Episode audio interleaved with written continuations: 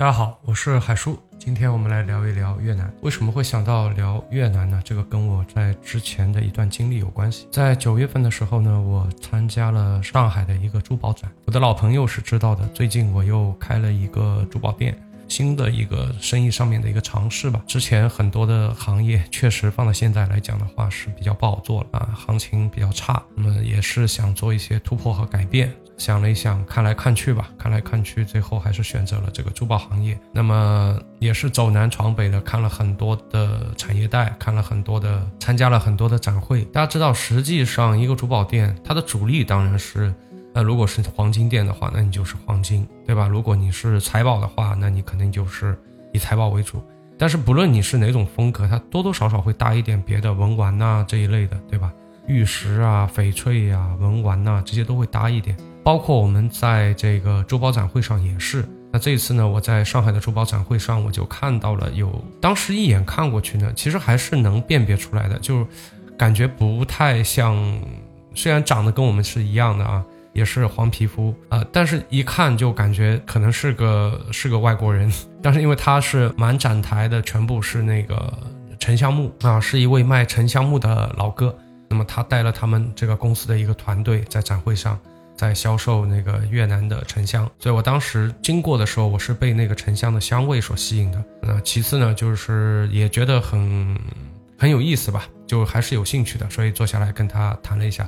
但其实，在珠宝展会上，我们会遇到，包括说其他国家的人还是比较多的啊，像巴基斯坦啊这种都会有啊，印度啊、泰国啊都会有。但是我是可能机缘巧合啊，我就被这个老哥的这个展台上的东西给吸引了，然后他也很热情，他也很热情。嗯，虽然说语言不通，后来我才知道，像越南的话，他们的英语普及率不是特别的好。但是好在什么呢？就是越南有很多的呃年轻人，他们是把学中文当成第一顺位的外语，就有很多的年轻人是会中文的。就像我们这边啊，大家都在学英文啊，他们那边呢有很多人去学中文。所以老哥是带了一个中文的翻译啊来参加这个展会，这个节奏就很慢，这沟通的节奏就很慢。我巴拉巴拉一堆话打给翻译，然后翻译翻成越南语给老哥，老哥听完以后再回给翻译，翻译再回给我中文。所以这个整体的沟通的效率是非常慢的。但好歹呢，我们也是有了一个初步的沟通。那打这以后呢，我们就保持了频率比较高的接触。包括不断的也有这个货物啊，比如说我通过这个沟通，我知道啊，这位越南老哥呢，他在越南是有自己的一个加工工厂和自己的一个呃有一个种植园，也寄了很多的样品给我啊，各种各样的样品，嗯，有些呢我觉得还是相当不错的。我录这期节目的时候是在十一长假的这个期间，那么长假过后呢，呃，这位越南老哥也会。直接从越南买个机票来中国，在杭州啊，那我们在我们的办公室进行一次深入的洽谈，就是如何进行后续的这个生意上的这种合作。谈完以后呢，再过一周到半个月时间，那我们这边也会有一组人去到越南去参观一下他的这个园区和他的这个加工厂，然后最后应该是。有了一个更深入的了解以后，我们会达成这样一个合作。其实这里我有一点我想要说一下是在哪里呢？就是说我们在展会上虽然说看到了这么多的，其实包括其他国家的很多的参展商，为什么我会对东南亚的参展商会格外的关注一些，或者格外的重视一些呢？有很大一个原因是我个人认为啊，东南亚在未来的几年可能会有一个很不错的发展空间。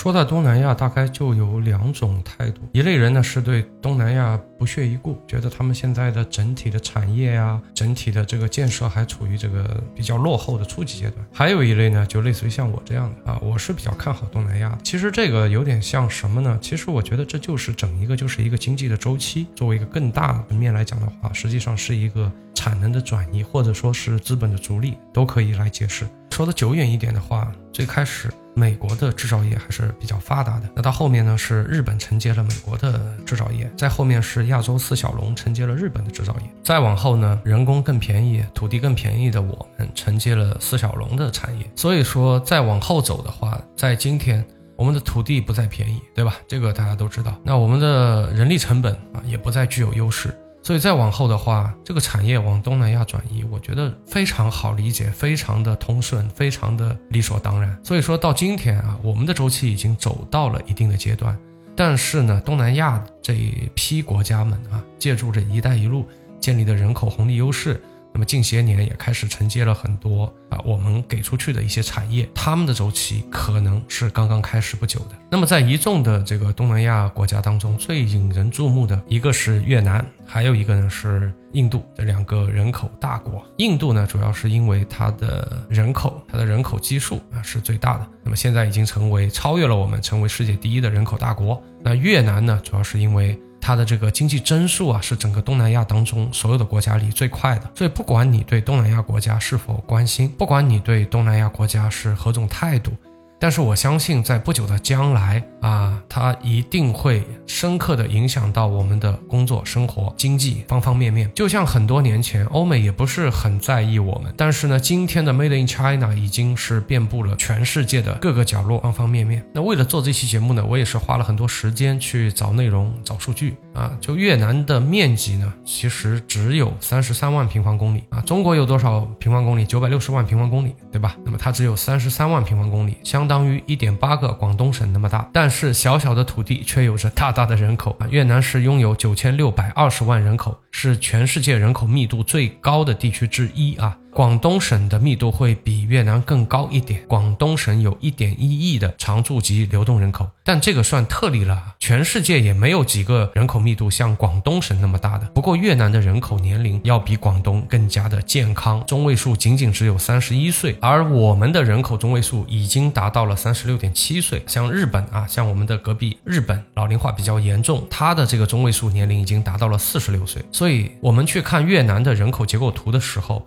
青壮年的人口比例是最多的，是一个刚刚迈入而立之年的一个国家。另外呢，从一个国家整体的 GDP 也能够去反映到这个国家现在处于怎么样一个阶段。在口罩之前呢，二零一九年之前啊，越南的 GDP 是两千七百亿美元，它的这个 GDP 增速呢是百分之七点零二。是不是大家目了？居然有百分之七点零二。我们现在提的目标啊，就是保五点五。目前在越南的 GDP 的占比当中，消费呢能够达到百分之七十以上的份额，投资呢大概能够占到百分之二十五，而出口呢只有不到百分之五的份额。这说明了什么？说明了越南这种发展中国家，它的出口和投资还有很大很大的可提高的这个空间。你想想看，我们在过去高速发展的这么十十几二十年过程当中，就三驾马车嘛，出口、投资、消费，对吧？三驾马车里有两匹马是非常猛的，一个是投资啊，一个是出口，消费是常年萎靡不振的。那么现在我们也在加大力度刺激消费，但是好像从最近这几年的情况来看的话，消费还是不尽如人意。所以站在我们的历史去看，像越南这种发展中国家来说，它的出口和投资还有很大很大的提升空间。大家知道啊，越南是很多农产品的一个出口国，但是如果按照行业来进行划分的话，这个农林牧渔其实只占到了 GDP 比重的百分之十四点七，而第二产业的工业呢，也只占到了百分之三十四点二。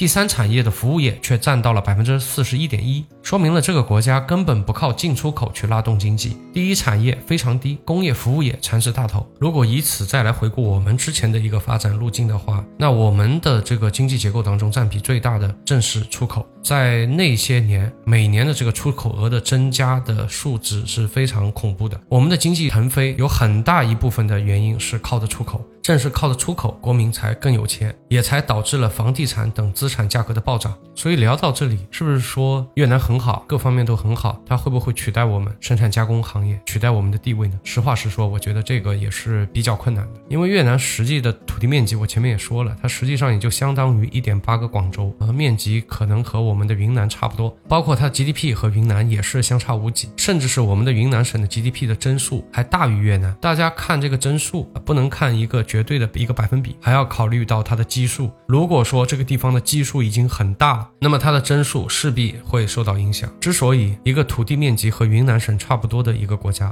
，GDP 增速也和云南省差不多的一个国家，但我们仍然认为在一些方面越南会更加的有空间。所以我们在看越南的时候，看的不只是越南，而是通过越南去看整个东南亚。之所以认为越南会有一个很不错的未来，大概率会发展起来，其中一个原因之前也说过了，就是因为越南的人口相对比较年轻，它的年轻人的。比例比较。越南一共是九千六百万的人口，这个人口数量可能对于我们那个人口大国啊，动不动就是十四个亿、多少个亿这样的国家来看的话，九千六百万好像也不过如此。但是其实九千六百万。放在全世界已经是不差了，已经算是一个人口大国了。九千六百万的人口，在东南亚可以排到第三，在全世界可以排到第十五。联合国预测，越南的人口总数在二零二五年前后会突破一个亿，越南将是一个新兴跻身于破亿人口的国家，并且啊，它的这个男女比例还是比较的。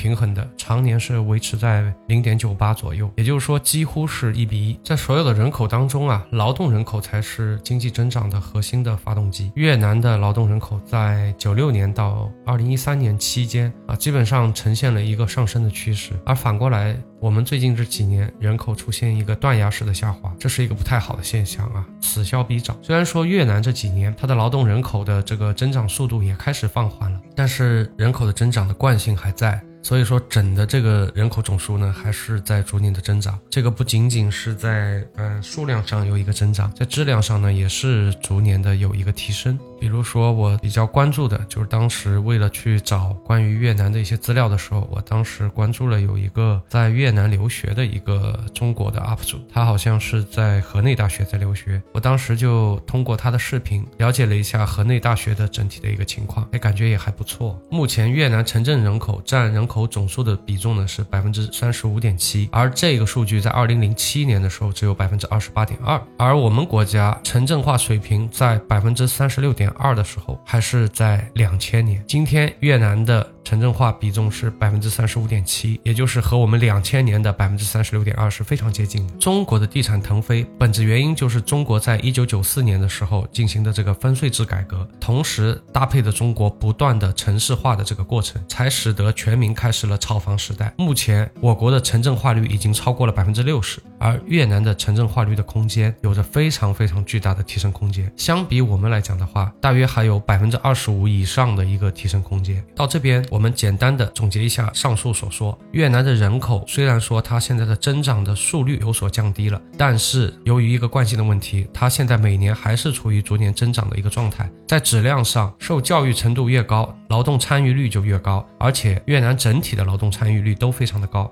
而在城市率方面呢，越南相当于我们的两千年左右的状态，预计后期会有一个非常非常大的一个提升空间。如果以我们的历史为鉴的话，我们今天马上能够预料到的是，给越南经济提供持续增长动力的是出口。上世纪九十年代，越南大幅精简了贸易规定，并先后于一九九五年和两千零七年加入了东盟和世贸组织。到了二零一九年，越南的贸易额达到了五千亿美元，顺差为九十一亿美元。在过去，越南的进出口贸易数据经常是逆差的，特别是在两千零八年的时候，越南一度它的贸易逆差达到了一百八十三点一亿美元。之后呢，加入了世贸组织，贸易的逆差才逐步的缩窄，并在二零一二年的时候首次实现了顺差。今天呢，在我们的民间经常会说，类似于像越南呐，像这个印度啊啊，他们未来会取代中国很多淘汰。的产能啊，就是我们不想要的一些落后的劳动密集型的这种旧的产业，我们会淘汰给东南亚啊。中高端产业呢，他们就甭想了。那么事实是不是这样呢？那我们可以来看一下越南的产业结构。那目前呢，中国是越南最大的进口国家，而美国呢是越南最大的一个出口国家。在所有的出口产业当中啊，前五大出口类目呢，分别是机械设备、纺织品、鞋帽。和植物产品及塑料、橡胶等制品，这一点和我们是比较相似的。也就是说，越南出口的商品当中，在机械设备、纺织品和鞋帽等等，在这些产业上，站在一个出口层面来看的话，我们在这些产业和越南是处于一个半竞争状态。这些年呢，很多的这个中国的企业是把这个制造工厂搬到了东南亚，谁让那边的人力成本更低呢？谁让那边的土地成本更低呢？我之前有说过，资本是逐利的，那边有更低的成本。更高的利润，资本肯定会趋之若鹜，而且这个趋势在二零一八年之后就变得更加明显了。至于原因的话，我想二零一八年发生了什么就不需要累述了，也就是打那一年开始，越南的纺织品在欧美市场的这个占比和份额也有所提高。从这几年的一个出口的趋势来看的话，越南的出口商品逐步的从农林牧渔的第一产业。逐步的发展成了机械设备的第二产业。这表明越南正在逐步的进入工业化时代。越南的工业化离不开其他国家支持。呃，用我们大家都熟悉的一句话来讲的话，就是拿着技术换市场，或者说拿着技术来换更低的劳动力成本和土地成本，和当年日本接受美国的技术一样。和当年四小龙接受日本的技术一样，和当年我们接受日韩台湾等等提供给我们的这个技术是一样的。现在越南正在接受的外资的注入，而外资资本的介入呢，是越南拥有技术和产业原动力之一。二零零六年的七月，越南呢是出台了投资法，取消了很多很多的限制，进一步开放了市场。而后在二零零七年的时候，越南加入了 WTO。一五年的时候，再次修订了投资法。到了今天。越南对外投资的政策越来越开放，这特别像我们改革开放那几年，对外资一系列的限制都在逐步的取消和放宽。而来越南投资的外企呢，可想而知，主要是集中在劳动密集型产业，像制造业。这个也和二十年前的我们非常非常的像。目前在越南投资的代表性企业就是韩国的三星、日本的东芝、松下，呃，包括台湾的富士康。外商的投资呢，大约贡献了越南。出口总量的约四分之一，如果没有这些外资，估计越南会被打回原形啊！就是在二零零八年的时候。对吧？越南还是一个一百八十三亿的一个逆差，所以说如果把这一部分的外资取掉的话，那么越南也会从顺差变为大幅的逆差。如果说按照对于越南的投资额来讲的话，这个可能跟我们普通人的认知会有一点区别的。现在国内的大部分的老百姓会认为越南最大的投资者一定是中国，对吧？因为我们有很多的落后的产能，可能会要投到越南去，但是事实上不是的。目前按照这个越南给出来的统计报告来讲的话，啊，外资的主要投资国主要来自于韩国和日本，分别占了总投资额的百分之二十二和百分之十九。新加坡呢是排在第三，啊，约占百分之十一。所以我们来加一下啊，百分之二十二加上百分之十九，再加一个百分之十一，光这三个国家的这个投资占比呢，就超过了总额的百分之五十。达到了百分之五十二，所以我们看到近些年来，韩国的和日本的企业都不断不断的在中国撤资，很多在大连那一带的北方的那些小伙伴深有感触啊，包括在郑州的啊深有感触。其实搬走的不正是我们刚刚说的这些企业吗？所以还是那句话啊，我们今天谈论的越南到底能不能取代中国？我们不光光说的是越南，而是整一个东南亚。越南接下来会有的趋势，越南接下来会走的路，在它周边的这一圈东南亚小国，其实也会照着样子走一遍。如果按照我们刚才推演的啊，越南的工业进化的进程会越来越快的话，势必越南的经济就会发展的越来越好，也会发展的越来越快。经济发展好了，房地产、股市这一类的资产也就自然而然的涨起来了。这个大家可以去关注一下啊，越南的股市在最近这三五年里面是怎么样一个走势？大家只要把越南的股市的这个 K 线图啊看一下周 K 线或者月 K 线，一目了然，好吧？也可以跟我们对比一下，包括越南的楼市。啊，可能很多人对于越南的印象还是停留在说它是一个落后的一个农业国啊，这个不得不说，我也是这么一种认知。我也没有去过胡志明啊，可但是可能就在十月份我要去了啊，我也没有去过河内啊，我就是仅凭着媒体给我的一个印象。它应该是一个比较落后的农业国，但事实上不是，因为我接下来有可能会和这位越南的老哥进行一些生意上的合作，所以说我也去补了很多的功课，看了很多的关于在越南的 YouTube 也好，在越南的 UP 主也好，我也去看了一些他们的这种炉石的一些视频。呃，实际上胡志明的比较核心地段的啊，比较好的楼盘的价格不低啊。非常非常贵，甚至说比得上我们的二线城市的房价，差不多就这样的一个水平。好一点的楼盘可以和杭州媲美，包括胡志明和河内的人口密度啊也非常的高。虽然说越南的总人口是九千六百万人，但是有百分之七十三的人口它是小于三十八岁的啊，是不是很羡慕？百分之七十三的人口是小于三十八岁的，在这些强壮的劳动人口中。又有一大部分的人是集中在河内和胡志明的，这个有点像我们的广州，对吧？我们广州的这个人口密度也非常的高，啊，是要比越南更高的一个地方。但是同时呢，它的人口的平均年龄又非常的年轻啊，这个是我在广州之前待的差不多一个月时间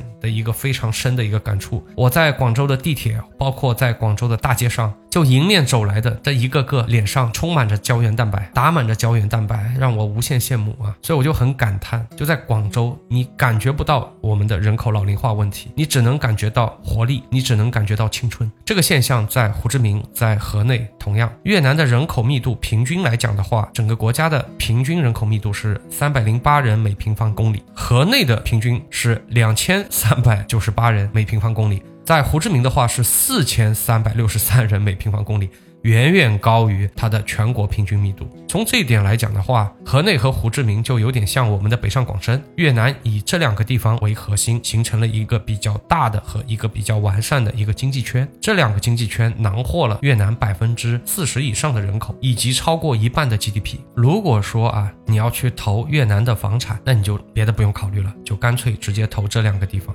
说到这个房子啊，其实最近国内的话，地产的整个未来的走势啊，其实是有点不明朗。如果说现在要拿一大笔钱去投地产的话，实际说实话是有点压力的，金额很大的一个大类资产，对吧？万一说有一个劈叉的话，那这个对整个家庭的影响还是比较的大的。走了二十年的单边行情吧，终于也到了一个分歧点，在这个地方到底是往上走还是往下走，大概也就分了两派吧。有些人可能觉得还能再涨二十年，但是也有不少的人现在看地产是比较悲观的。所以说，也有一部分的资金，也有一部分的人啊，他们选择了投到更加安稳的地方去。啊，比方说像啊胡志明也好像河内也好，也是有很多的我们的国人去投资的啊。那么如果说在之前的几年投的，那肯定都赚了喽。那这几年会怎么样？那也是仁者见仁，智者见智了啊。但我也会去了解一下。有一点就是我对于这个大概的啊，就是通过我寻找的资料，包括看到的一些新闻。啊，河内也好，胡志明也好，那投资的这个回报大概是在百分之八左右。就是说你在那边买房的这个年回报率啊，大概在百分之八。这个回报率你要在国内的楼市找到，应找不到吧？应该找不到啊。呃，你如果能找得到，我估计也得冒很大的风险啊。比如说一些嗯商业综合体，有可能对吧？有可能会给你这样的一个回报，但是。嗯，怎么说呢？我是特别讨厌这种买这种商业综合体里面的这种铺子啊，或怎么样的。你要正常的住房或者商铺的话，应该是很难达得到，包括有比较高的安全性，你是很难达得到这样高的一个回报的。那实际上也有很多人，呃，去泰国买房，对吧？有很多人去，当然没人去印度啊。有很多人去泰国买房，有很多人去胡志明啊，去胡志明可能多一点，去河内相对要少一点啊，去投资买房。所以这这个又是另外一期话题了。得有时间有机会啊，包括我要去过那边看过的话，如果有一些感悟的话，也可以跟大家做一期节目聊一聊。OK，今天呢，虽然我们聊的是越南，但实际上呢，我们是通过越南去聊了整个呃，越南算是东南亚的一个代表嘛，所以我们实际上是聊着整个东南亚。光一个越南的话，毋庸置疑啊，不可能说取代我们的。但是如果放到整个东南亚来看的话，在一些低端产业上，那如果中高端产业，这个需要很多很多年，对吧？也不是说一下子能够完成的。但是在一些低端端产业上，在近几年啊，在近五到十年，有没有可能会取代掉我们啊？尤其是那些很注重人口密集型的这个产业啊，很多企业其实已经在往东南亚迁徙了。尤其是我们所看到的，在一些地缘政治冲突发生以后，在一些所谓的威胁论发出来以后。很多的低端产业都进行了加速的转移，而目前的越南或者说整个东南亚是一个人口年龄相对比较中位数比较年轻的一些国家，是正值壮年的年轻汉子。年轻啊，虽然说它有很多的东西，它有很多的配套，它有很多相关的基建啊，包括它的啊软实力啊，各方面还不够完善。但是呢，好在年轻啊，未来一切皆有可能。如果说你也比较看好东南亚未来的发展呢，我觉得你也可以多一份关注啊，因为只有当你多了一份关注，你才有可能在这个过程当中找到机会。并且啊，适时的介入啊，就像我，我是一直有对东南亚有这方面的关注的，所以呢，在展会上遇到了一些东南亚的厂家的时候，我就会给予他们多一些的注意力，也就促成了和这个越南老哥在国庆以后的这一次的一个谈判啊，如果说各方面谈的比较合适的话，那我们可能就要启动这次的合作啊。甭管怎么样吧，这算是一个开始啊。不，而且不论说我们是否能够达成合作啊，我都会在十月份或者十一月份的时候去一趟越南去看一看啊。与此同时，可能也会顺带的去看一下泰国啊，顺带的去旅游一下。啊当然，其实其实现在有点心慌慌啊。国庆的时候，大家也知道，在泰国国又发生了一次呃不太好的事件啊，就是大家很多。很多国人都就直接取消了自己的这个旅行行程，直接就是一张机票回来了，吓坏了，对吧？怎么说呢？我希望过一段时间能够相关的安全方面的问题能够处理得更好一些。那么好了，今天的节目就先和大家聊到这里了，我是海叔，我们下期再见。